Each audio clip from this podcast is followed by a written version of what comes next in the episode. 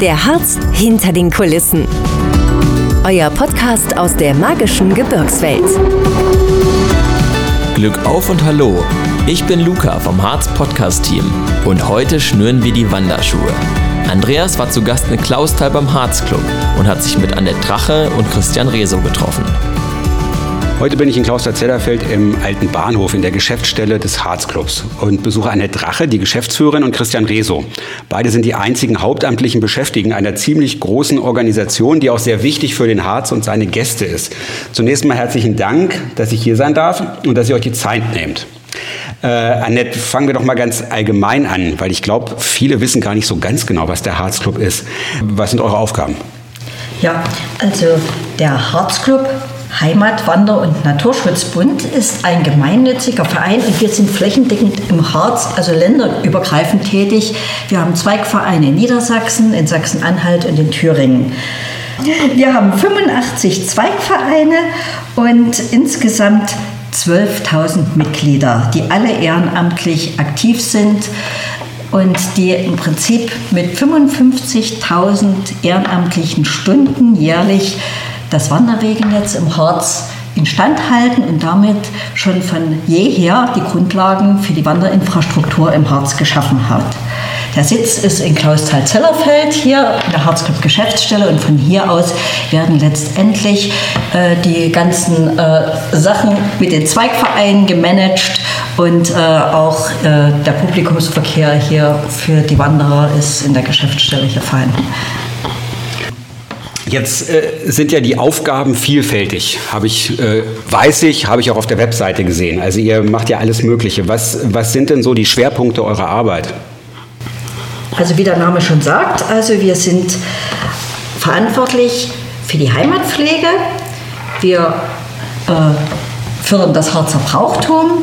Wir widmen uns der, dem Naturschutz in der Landschaftspflege und vor allem Schwerpunkt für uns ist das Wandern im Harz. Fangen wir mal mit dem, mit dem einen Thema mit der Natur an. Was, äh, Naturschutzorganisationen gibt es ja ganz, ganz viele, würde ich mal sagen. Was ist denn da das Spezielle, worauf ihr euch äh, fokussiert in eurer Arbeit? Also bei uns ist es so, dass äh, der Mensch nicht aus der Natur ausgeschlossen wird.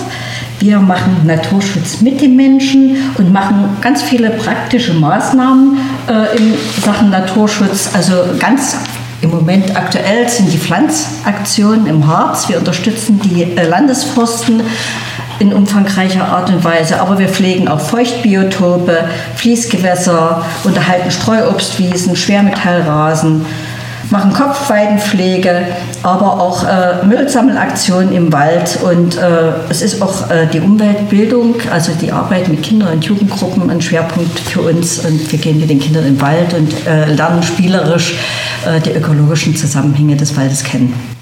Und dabei, Christian, ist ja praktisch die Natur wahrscheinlich das eine. Aber wenn ihr gerade sagt, dass ihr mit Kindern auch wirklich in den Harz geht, ist ja, denke ich mal, das, das Besondere des Harzes, um das zu vermitteln. Also, sage ich mal, die Heimat- und Brauchtumspflege, ja, was das Zweite. Ähm, das klingt ja ehrlich gesagt so ein bisschen, wir engagieren uns für die Heimat und machen Brauchtumspflege immer so ein bisschen angestaubt. Wenn ich mir das aber angucke, was, was so passiert, ist es das ja gar nicht. Was macht ihr da genau mit den Kids und auch mit den Erwachsenen? Ja, also diese Heimatpflege hat ja der Harzclub letzten Endes so, so, ab den 20er Jahren mit in seine Aufgaben aufgenommen. Damals war ja diese Hochzeit des Tourismus und da hat man gesagt, die Leute kommen von weit her, kommen aus den Harz-Vorländern, kommen teilweise von der Küste, die wissen ja gar nicht, was der Harz eigentlich so auszeichnet. Also hat man gesagt, okay, wir müssen den Gästen das Harzer braucht und die Harzer Tradition ein bisschen beibringen. Und das beruht natürlich im Harz alles ein bisschen auf dem Bergbau, viel auf der Waldarbeit und Eisenhüttenwesen und was es dort alles gibt. Und das hat man eben einfach in dieses, Brauchtum probiert, irgendwie, sage ich mal, musikalisch umzusetzen. Und das ist ja bis heute so, dass wir also Kindertanzgruppen haben, die sich eben mit alten Harzer Tänzen beschäftigen und diese aber eben modern interpretieren. Also das ist nicht mehr diese klassischen Tänze, wie man das so vielleicht kennt, sondern sind eben moderne Kindertanzgruppen entstanden. Wie viele Brauchtumsgruppen habt ihr da noch? Ja, wir haben noch ungefähr 20 Brauchtumsgruppen in den Reihen des Harzclubs, die eben noch regelmäßig auch auftreten, ja, sowohl bei größeren Veranstaltungen, aber auch im kleineren Rahmen. Es gibt ja auch noch diese klassischen Harzer Heimatabende, wo dann eben so ein bisschen das Harzer Brauchtum auch dargestellt wird. In Harz ziehen ja auch immer wieder junge Leute, Leute, die hier so, sage ich mal, mit ihren Berufen klassischerweise nicht so verwurzelt sind. Äh, wie ist denn das da mit dem, mit dem Nachwuchs bei diesen Gruppen? Weil ich meine, jetzt äh, alte Köhler beispielsweise, die das Handwerk noch machen, kenne ich im Harz eine Familie, die das professionell macht. Ähm, gibt es da noch, äh, wie ist es da mit dem Nachwuchs? Also die, der Nachwuchs, das ist letztendlich wie in den, den meisten Vereinen, ist immer so ein kleines Problem, Nachwuchs zu finden, weil ja auch im Harz ist es ja auch so, dass die Leute dann auch, oder die jungen Leute dann erstmal zum Studium oder auch zur Arbeit dann erstmal den Harz verlassen und dann vielleicht immer wieder, wenn sie in Pension gehen, erst wieder zurückkommen, sodass da eben irgendwo eine Lücke ist, die, bei den jüngeren Leuten. Man hat eben, Kindergruppen, die eben, sag ich mal, so Grundschulalter sind bis maximal ja, Sekundarstufe. Und dann aber, wenn er nach, es nachher dann geht in die, ich sag mal so in die 20er Jahre, dann ist es dann eben, dann sind die Leute eben nicht mehr im Harz zu finden, sodass eben da eine Lücke in den Gebrauchtungsgruppen entsteht. Mhm. Ähm, merkt ihr da, dass sich das ein Stück weit ändert? Weil wir schon so wahrnehmen, dass ja auch durchaus wieder Jüngere in den Harz ziehen, Familien hier Häuser kaufen, ähm, durchaus auch äh, viele, die wie du gesagt hast, zum Studieren weggehen, wiederkommen. Sind, engagieren die sich, wenn sie wiederkommen, auch in, auch in den Halsclub Zweigverein? Also es gibt Orte, in denen das verstärkt auftritt. Also man hat ja kaum im Harz noch Leerstand. Gerade in den letzten Jahren ist ja der Leerstand sehr gesunken. Und da sind auch viele Leute, die sagen, okay, in der neuen alten Heimat möchte ich mich natürlich auch wieder engagieren und die dann eben auch gewillt sind, da Funktionen zu übernehmen. Der Schwerpunkt der nächste oder der große Schwerpunkt, den ja auch die Gäste kennen oder wahr, noch viel stärker wahrnehmen, glaube ich, als die, als die Veranstaltung rund ums Brauchtum und wo ja auch, äh, was man ja auch nicht nur bei Veranstaltungen hat, sondern auch, wenn man ganz allein im Harz unterwegs ist, ähm, ist ja das umfangreiche Wanderwegenetz. Und ähm, immer wenn wir mit euch zu tun haben, dann ist es natürlich ganz, ganz häufig, hat es mit dem Thema Wandern zu tun. Und ähm, da habe ich in der Zusammenarbeit mit euch auch schon viel gelernt und vor allem auch über die, sage ich mal, die Geschichte des Wanderns und wie der Harzclub damit überhaupt angefangen hat. Annette, vielleicht kannst du da mal, ähm, wie soll ich sagen, in Kurzfassung äh, mal erzählen, wie das Wandern in den Harz kam und wie, was der Harz, Harzclub dann schlussendlich damit zu tun hat. Ja, also der Harzclub wurde ja 1886 gegründet und äh, es war das Ziel, den Harz für Touristen, aber auch für Einheimische für das Wandern zu erschließen. Es gab ja damals die Zeit der Sommerfrischler und äh, es war so, dass in den Städten die Menschen arbeiteten, aber den Sonntag äh, waren sie äh, frei von der Arbeit und äh, wollten etwas unternehmen und sie setzten sich in die Eisenbahn und fuhren in den Harz und wanderten zum Beispiel von Klausthal nach Seesen und fuhren dann mit der Eisenbahn wieder zurück. Und da war es kein Wunder, dass ein Eisenbahndirektor, der Albert Schneider, sozusagen die Leitung des Harzclubs übernahm und äh, dementsprechend wurde auch das Wanderwegesystem aufgebaut, von Ort zu Ort, von Bahnhof zu Bahnhof. Das ist unser alphanumerisches Wandersystem, was noch heute Bestand hat bei uns. Und äh, der Harzclub war damals ein total fortschrittlicher, moderner Verein. Jeder wollte dabei sein. Es waren Fürster, es waren äh, die Ärzte, es waren die Hoteliers, die mit bei uns Mitglied wurden. Und äh, so ist der Harzclub letztendlich äh, ganz schnell gewachsen und es gab über 100 Zweigvereine in allen Orten des Harzes. Und ja auch weit darüber hinaus, ne?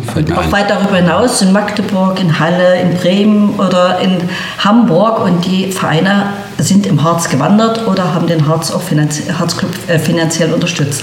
Du hattest eben schon das alphanumerische Wegenetz angesprochen.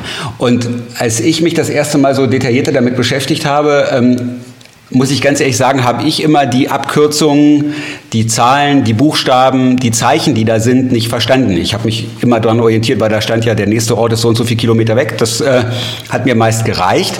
Aber da steckt ja wirklich ein ausgefeiltes System dahinter, ne? ähm, was ja auch heute noch durchaus Sinn macht. Vielleicht kannst du das System mal kurz erklären. Ja, letztendlich beginnt das alphanumerische Wegesystem in Seesen und führt dann im Prinzip bis auf den Ostrand des Harzes, bis, bis ins Mansfelder Land.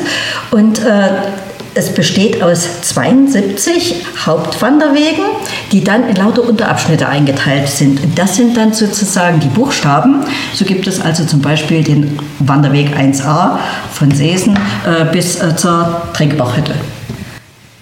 Und dann 1b geht dann von der Trinkbachhütte nach Lautenthal, ja. je nachdem, immer so genau. weiter. Und der Ursprung waren schlussendlich ähm, immer die Bahnhöfe und daran orientiert sich das ja praktisch auch, auch heute noch.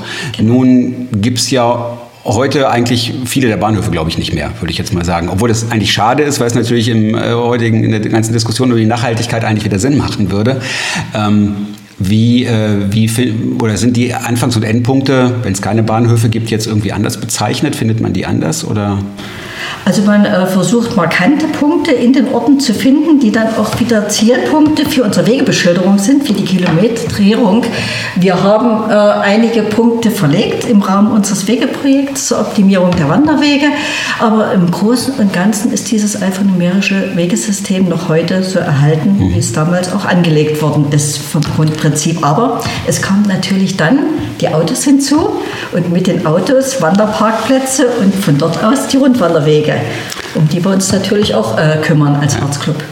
Ähm, Christian, das heißt, die, wenn ich jetzt sage, okay, der Ort XY ist von dem Punkt noch fünf Kilometer weg, bezieht, bezieht, sich diese fünf Kilometer, selbst wenn der Ort länger und im Tal liegt, immer auf diesen zentralen Punkt im Ort, der dann praktisch von euch äh, mit einem großen, mit einer Informationstafel oder zentral gekennzeichnet ist. genau, praktisch. wir haben ja als allererstes, bevor wir die Karte neu aufgebaut haben, haben wir das alte System mal rekonstruiert, haben geguckt, wie war es ursprünglich aufgebaut und haben dann eben, wie du schon gesagt hast, festgestellt, die Bahnhöfe gibt es nicht mehr und die Bahnhöfe lagen meistens auch außerhalb der Ortslagen.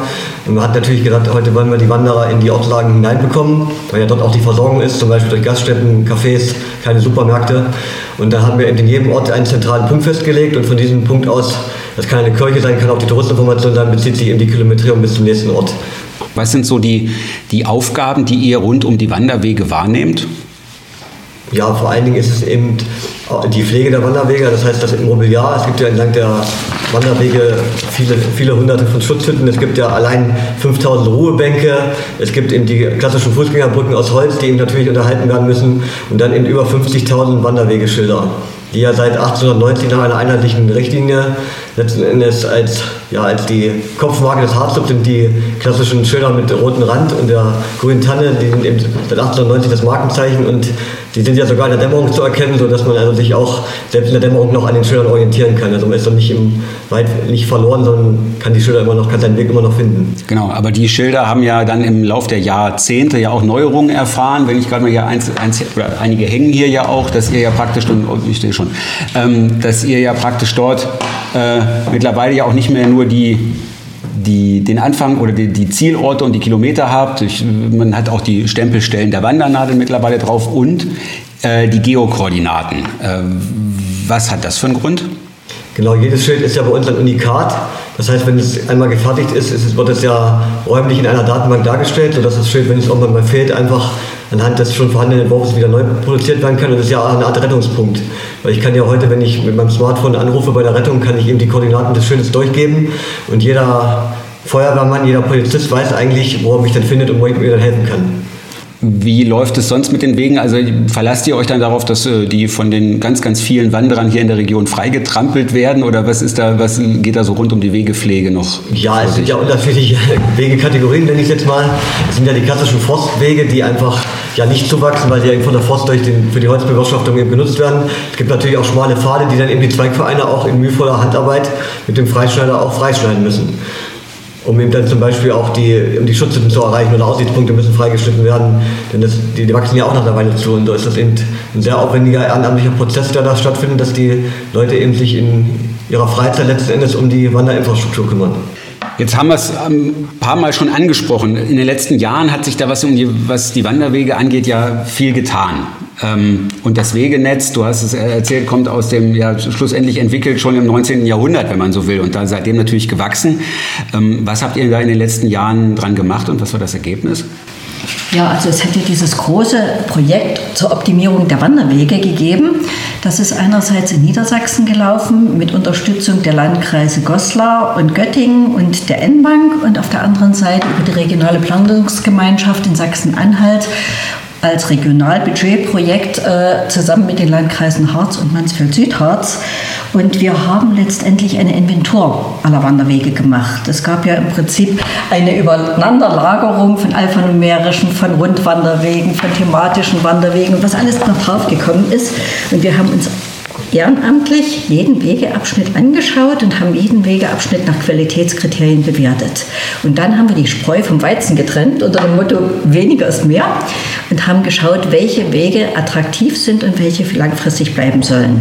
Und diese Wegeabschnitte haben wir als Shape-Dateien erfasst haben im Prinzip die ganzen Wegedaten, die ganzen Qualitätskriterien in eine Datenbank eingetragen, die entsprechenden Fotos dazu. Wir haben also jede Schutzhütte, jede Bank, jede Brücke fotografiert und in diese Datenbank gebracht. Und der Christian hat hier in der Harzclub Geschäftsstelle die neue digitale Wanderkarte aufgebaut. Und diese neue digitale Grundkarte ist die Voraussetzung für die Arbeit aller Kartenverlage oder auch zum Beispiel für Outdoor Active, äh, dass die dann eben dementsprechend das Wegesystem von uns jetzt das aktuelle übernehmen, damit die Wanderer wieder ihren Weg durch den Harz finden.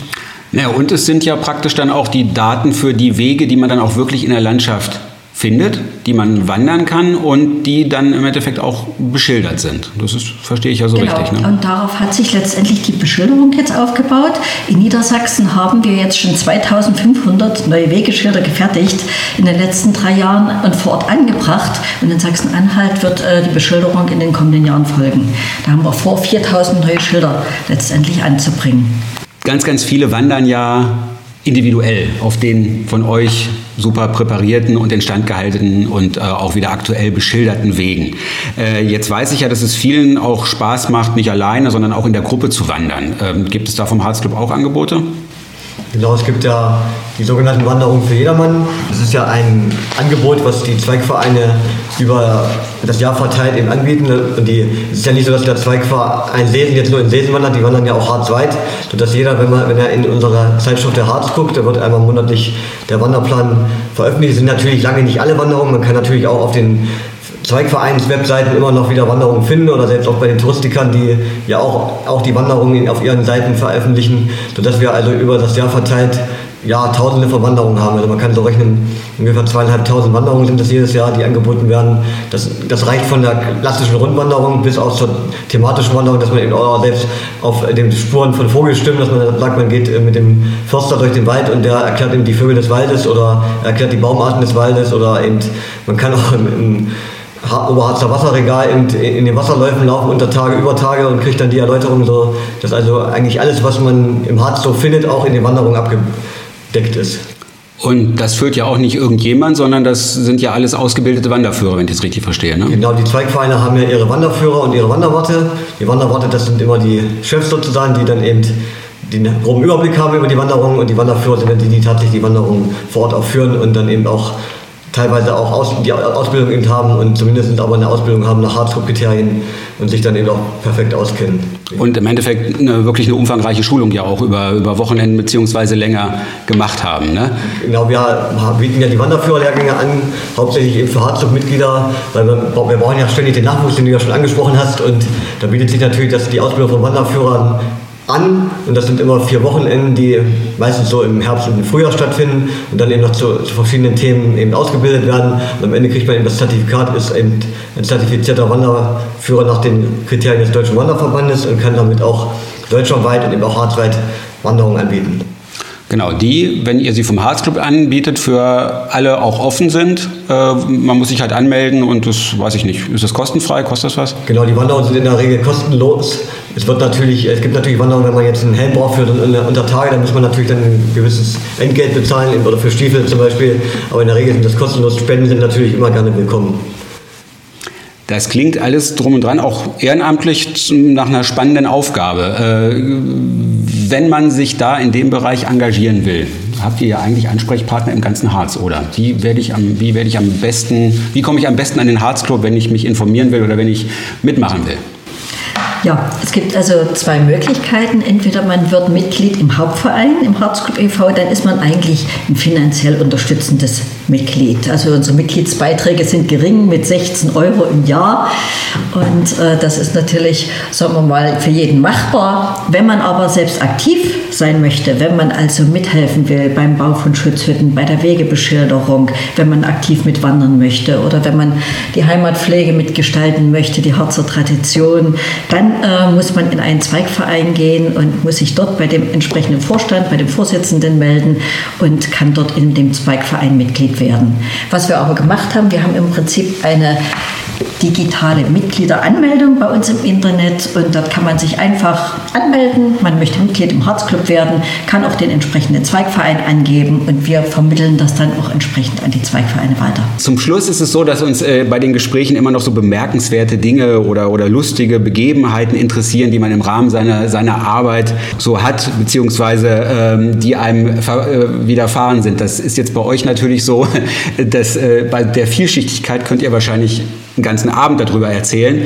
Äh, Christian, hast du in deiner, vielleicht ist es bei dir leichter, weil du noch nicht ganz so lange dabei bist, äh, etwas, was dir, was so, was wirklich was ganz Besonderes ist an der Tätigkeit? Ja, also was mir gut in Erinnerung geblieben ist, ist, dass hier Wanderer rufen ja hier an, um Wanderkarten zum Beispiel zu bestellen und irgendwelche Auskünfte zu bekommen. Aber wir haben es auch schon gehabt, dass man vor Ort der Wanderer, dass man dann eben ein Taxi holen musste für die Wanderer, weil die eben nicht mehr wussten, wo sie waren, Einbruch der Dämmerung. Wir waren Gott sei Dank auch in der Geschäftsstelle erreichbar, weil wir eben, wie gesagt, nicht nur die, nicht nur die 9 bis 12, sondern eben auch den ganzen Tag arbeiten und da hat man eben ein Taxi bestellt für die Wanderer und die sind dann eben dadurch wieder gut nach Hause gekommen.